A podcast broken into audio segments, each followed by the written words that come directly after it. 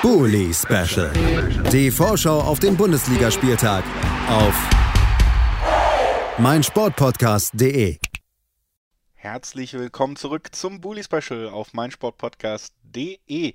Vier Spiele haben wir bereits besprochen. Eben gerade haben wir über die Freiburger gesprochen und die konnten sich im Pokal ja gegen die TSG Hoffenheim durchsetzen. Über die wollen wir jetzt sprechen. Die empfangen an diesem Spieltag auch am Samstag um 15.30 Uhr den BVB beides Mannschaften, die eine Pokalniederlage verkraften mussten und weiterhin müssen.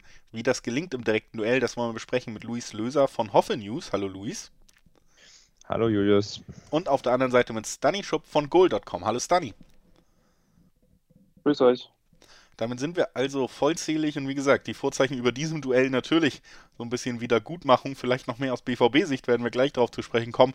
Erstmal wollen wir aber auf die Hoffenheimer blicken, Luis. Da gab es eben auch diese Pokalniederlage am Ende sogar recht deutlich gegen Freiburg unter der Woche. Zuvor musste man auch in der Liga eine Niederlage verkraften und zwar gegen Union Berlin. Also eine wirklich nicht so erfreuliche Woche, auf die man zurückblickt. Wie, wie hast du die Hoffenheimer Auftritte bei diesen beiden Niederlagen wahrgenommen?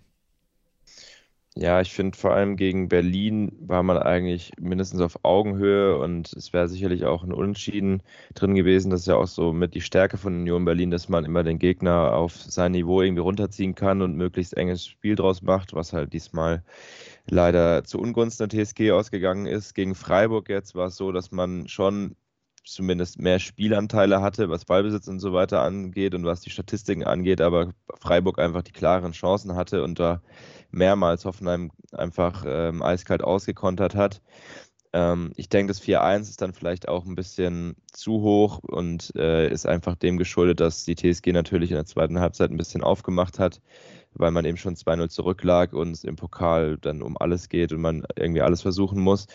Ähm, dieses, dieser Anschlusstreffer in der 53. Minute, das Eigentor von Schlotterbeck, das hätte vielleicht so, eine, so ein Wendepunkt sein können, aber dadurch, dass Schade direkt danach dieses 3 zu 1, was ja dann auch noch ewig überprüft werden musste, erzielt hat, war die, das war dann eigentlich so der Todesstoß.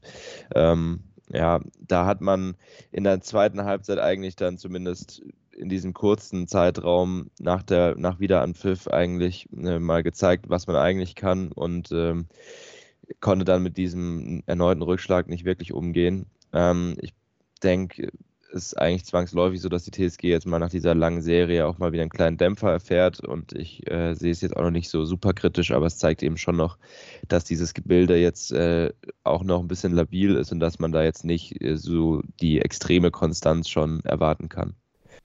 Die TSG scheidet gegen ein auch starkes Freiburg in dieser Saison aus. Der BVB scheidet aus gegen einen Zweitligisten, Stani, und das mit einer Leistung, ja, die, die für mich tatsächlich fast unter die Kategorie unentschuldbar fällt. Wie hast du den Pokalauftritt der Dortmunder in Dortmund wahrgenommen, bevor wir nochmal auf Freiburg dann zurückblicken? Ja, du hast äh, gegen starkes Freiburg äh, angesprochen, aber auch gegen starkes Pauli. Ne? Die sind jetzt auch nicht gerade so verkehrt in der Liga. Äh, aber ja, klar, gut, war, ich glaube, es wurde seitdem von allen und von jedem und von allen Medien und was weiß ich alles dazu gesagt, was man dazu wissen müsste. Es war irgendwie, man hatte nicht das Gefühl, dass Dortmund äh, ums Weiterkommen kämpft und irgendwie, wenn, wenn dann so ein Anschlusstreffer fällt, der also maximal unverdient war, finde ich, also trotz ein, zwei, drei Großchancen, die man hatte, war der halt trotzdem vom Spielverlauf nicht wirklich gerechtfertigt. Und wenn man den schon bekommt und wenn man einen Elfmeter rausholt, dann muss eigentlich, also dann muss eigentlich alles brennen. Dann äh, erwartet man eigentlich äh, jetzt als Verantwortlicher, aber auch als neutraler Zuschauer oder wahrscheinlich auch als Pauli-Fan, hatte man sich dann vielleicht auch gedacht, so, okay, äh, Mist, jetzt, jetzt drehen die nochmal richtig auf, aber irgendwie, äh, Pauli war dann überhaupt nicht geschockt. Die haben sich auch nicht hinten reingestellt, was man vielleicht jetzt mal erwarten würde, wenn jetzt äh, ein Zweitligist eine Führung über die Zeit retten will. Die haben dann weiter ganz mutig aufgebaut, hat natürlich wenig Ballbesitz, aber bei Dortmund war der Ballbesitz halt nur quantitativ, äh, quantitativer und nicht qualitativer Natur, irgendwie nichts damit anzufangen gewusst. Das hat mich halt wirklich, äh, das ist so ein, so ein wiederkehrendes Muster, an die ganzen Spiele wie gegen Lissabon zum Beispiel auch erinnert, äh, wo die ersten 20 Minuten wirklich Ballbesitz dominant waren, aber also im Endeffekt auch hätte man sich den Ballbesitz auch sparen können, weil sowieso nichts dabei rumgekommen ist. Und so war es gegen Pauli dann auch. Das Tor, das erste Tor ist halt, das sind auch so klassische Dinger, die halt irgendwie immer passieren in der Saison. Aber das äh, Rückstand ist ja sowieso immer so ein, so ein, ähm, so ein Ding bei Dortmund, aber das war, da war das Spiel halt noch lange nicht verloren. Und ich meine, die Stimmung war gut, es waren nur 2000, die Stimmung war trotzdem gut, aber das pusht so ein Team wie Pauli natürlich auch. Ich will gar nicht wissen, was da los gewesen wäre, wenn das Ding ausverkauft wäre. Also das wäre dann, dann hätte es vielleicht auch irgendwie 3-4-1 ausgehen können ähm, mit der Euphorie. Aber so Körpersprache, Einsatzbereitschaft, man hat auch, dadurch, dass so wenig los war, ähm, im Stadion konnte man halt auch relativ gut hören, was die Spieler so sagen und von Dortmund kam tatsächlich nichts. Also man hat jetzt nicht irgendwie gehört, dass man sich auf dem Platz einigermaßen anfeuert, äh, dass jetzt vor allem nach dem 2-1 so ein, oder nach dem äh, Anschlusstreffer so ein äh, Ruck durch die Mannschaft geht und man sagt, jo, jetzt, äh, jetzt machen wir die richtig fertig. Da, da war gar nichts. Und äh, Pauli hat sich nach jedem Zweikampf, der allen voran Burgstaller, äh, haben sich nach jedem Zweikampf extrem abgefeiert, abgeklatscht die ganze Zeit. Und ja, das ist das, was äh, den Unterschied am Ende gemacht hat. Und das ist auch das, was Dortmund halt gerade in der Saison äh, extrem äh, sorgenbereit und zu schaffen macht. Luis Hoffenheim, äh, ja, zumindest bei den letzten beiden Ergebnissen so ein bisschen wieder aus dem Tritt geraten, nachdem die Serie zuletzt ja eigentlich sehr, sehr ansehnlich war. Jetzt geht es gegen Dortmund, ein Gegner, bei dem man ja oft Spektakel sieht, wenn die beiden Mannschaften aufeinandertreffen und wo Hoffenheim auch keine unbedingt schlechte Bilanz mitführt. Wie blickst du jetzt gerade nach dem Pokal aus von Dortmund auf den kommenden Gegner? Was für ein Spiel erwartest du dir? Ähm, ich denke, was der TSG auf jeden Fall entgegenkommt, ist, dass der Druck jetzt eher auf Dortmund lastet, weil die letzten beiden Spiele waren ja eher sowas, wo Hoffenheim mehr aus der Hand geben konnte. Jetzt gegen, Berlin, gegen Union war es ja dann so ein Duell, auch wenn man das fast nicht äh, glauben mag, aber eben um die europäischen Plätze und gegen Freiburg ähm, hatte man schon gewissen Druck, auch weil es meiner Meinung nach selten so einfach war, im Pokal erfolgreich zu sein wie diese Saison. Jetzt, wenn schon Dortmund und Bayern ausgeschieden sind, Gladbach gestern ausgeschieden, vorgestern auch schon Köln ausgeschieden. Also kaum noch äh, irgendwelche Hochkaräter im Pokal dabei.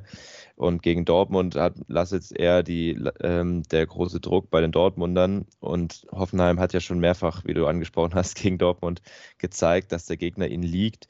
Ich glaube schon, dass es wieder ein bisschen Spektakel wird äh, mit äh, sehr schnellen Umschaltsituationen, mit äh, viel hin und her und wo sich wahrscheinlich auch beide Abwehrreihen ab und an mal den Patzer leisten. Und ähm, ich hoffe, dass nicht wie im Hinspiel Erling Haaland am Ende dann den Unterschied macht, sondern dass es diesmal äh, zugunsten der TSG ausgeht. Ähm, wobei das natürlich immer so eine Gefahr ist, weil die, das ist also das eine Pfund, was Dortmund halt immer noch in der Hand hat. Ähm, Stani auf der anderen Seite der BVB Jetzt äh, gegen Hoffenheim, äh, wie gesagt, traditionell das Spektakel hat Luis auch schon erwähnt, dann der Druck eher bei Dortmund und eine Abwehr, die im Schnitt in diesem Jahr 1,5 Gegentore kassiert. Was macht denn Hoffnung aus Dortmunder Sicht, dass man hier vielleicht doch souveräner auftritt, als viele, inklusive mir, es erwarten könnten? Hoffnung macht eigentlich das Selbstverständnis, was man mitbringen muss, bei allem Respekt, äh, was man auch schon gegen andere Teams, gegen die es nicht so gut aussah, hätte mitbringen müssen, dass man als Dortmund den Anspruch hat, sich so zu präsentieren, dass man sich eben so präsentiert, dass die Leute auch wissen, okay, das ist der BVB, den man kennt. Das ist auch äh, in Hamburg so jetzt gewesen, dass man nicht einmal das Gefühl hatte, dass da jetzt wirklich der Titelverteidiger spielt. Das hätte auch eine jede x-beliebige Mannschaft auftreten können. Ähm, man darf bei Hoffenheim halt nicht vergessen, alle reden immer nur von Union und Freiburg, wie cool die sind und wie krass euphorisch und alles Mögliche. Aber wenn man bedenkt, dass äh, Sebastian Hoeneß von vielen vor der Saison als äh, erster Rauswurfskandidat sozusagen gehandelt wurde nach dem letzten Jahr, äh, sollte man vielleicht auch mal in der Hinsicht festhalten, dass Hoffenheim auch ähm, eine, eine sehr, sehr krasse Saison spielt bis jetzt, aber über die redet irgendwie keiner sondern das ist irgendwie auch die Gefahr, die ich dann immer sehe, dass man sich halt dann zu sehr darauf verlässt.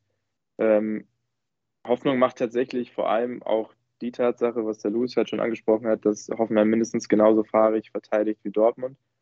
Und das, also, das Spiel war ja, war ja irre. Also wirklich, das waren ja tatsächlich äh, ähm, Momente, die einfach sinnbildlich waren für diese, für diese, ja, für dieses fahrige Verteidigen und für dieses Offensivspektakel, was drin ist. Und wäre das Spiel noch länger gegangen, wäre es wahrscheinlich auch noch äh, krasser ausgefallen oder mit mehr Torchancen.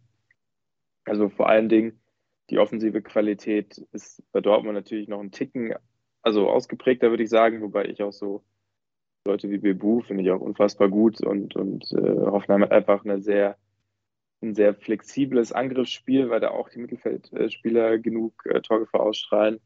Von daher, ja, Spektakel ist mit Dortmund sowieso immer gegeben, in welche Richtung auch immer. Ähm, und wenn es gegen Hoffenheim geht, war es ja, glaube ich, kann mich nicht erinnern, dass ein Spiel torlos mal ausging. Weiß nicht. Ein torlos ist beim BVB wirklich schwer, egal in welche ja, Richtung. In beide Richtungen, ja. genau. Lasst uns gemeinsam noch tippen, ob es auch so bleibt. Luis, was glaubst du, wie geht's aus? Ähm, ja, wieder fast mein Standardtipp gegen Dortmund. Ein 2 zu 2 würde ich sagen. Und ich bin mal gespannt, ob ähm, Florian Grillitsch wieder dabei sein kann. Der ist jetzt von seiner Corona-Infektion zurück. Ähm, dafür Christoph Baumgartner gestern ähm, was auf den Kopf bekommen. Ähm, kann dann gut sein, dass der dafür fehlen wird. Aber man hat ja einen breiten Kader, den, wo Stani ja auch schon einige gute Spieler hervorgehoben hat. Also 2 zu 2 würde ich sagen. 2 zu 2 der Tipp von Luis Löser von den Hoffe News. Stani, was glaubst du? Ich würde mich tatsächlich anschließen. Äh, hätte jetzt irgendwie zwischen 1-1 und 2-2 geschwankt und wenn wir schon bei Ausfällen sind, wäre es fürs Dortmunder Spiel gar nicht so schlecht, wenn der Hut äh, wieder käme, weil Witzel tatsächlich äh, gut notgedrungen angefangen hatte, aber auch das Tempo und die Umschaltsituation einfach komplett verschleppt und irgendwie nicht, nicht äh, richtig aufbereitet. Deswegen äh, ja, bleibt trotzdem beim Tipp. 2-2, das klingt realistisch. Beide so ein bisschen mit Auf und Ab. Ähm, Auswärtsspiel für Dortmund ist immer so ein kleiner Nachteil. Von daher, ja, schließe mich an. Schließe ich mich auch an. Ich glaube, es werden ein paar Tore fallen. 2-2 sind vier Tore, das ist schon mal nicht so wenig. Ich, nach der Leistung des BVB verweigere ich auch einfach einen Tipp auf den Sieg. Deswegen äh, 2 zu 2, auch mein Tipp, wir sind uns alle einig. Damit gehen wir natürlich voll ins Risiko, haben hier nicht mal eine Streuweite drin. 2 zu 2 ist das offizielle Bully-Special-Ergebnis. Mal gucken, was es am Ende wird, am Samstag um 15.30 Uhr. Ich bedanke mich bei Luis Löser von den Hoffe News, dass er heute bei uns war. Danke, Luis. Gerne. Und auf der anderen Seite natürlich auch vielen Dank an Stani Schupp von Goal.com. Danke, Stani. Danke euch auch. Und äh, damit verabschieden wir uns in eine weitere ganz kurze Pause, bis wir dann direkt mit dem nächsten Spiel weitermachen. Das ist das Duell zwischen Leverkusen und Augsburg. Bleibt gerne dran.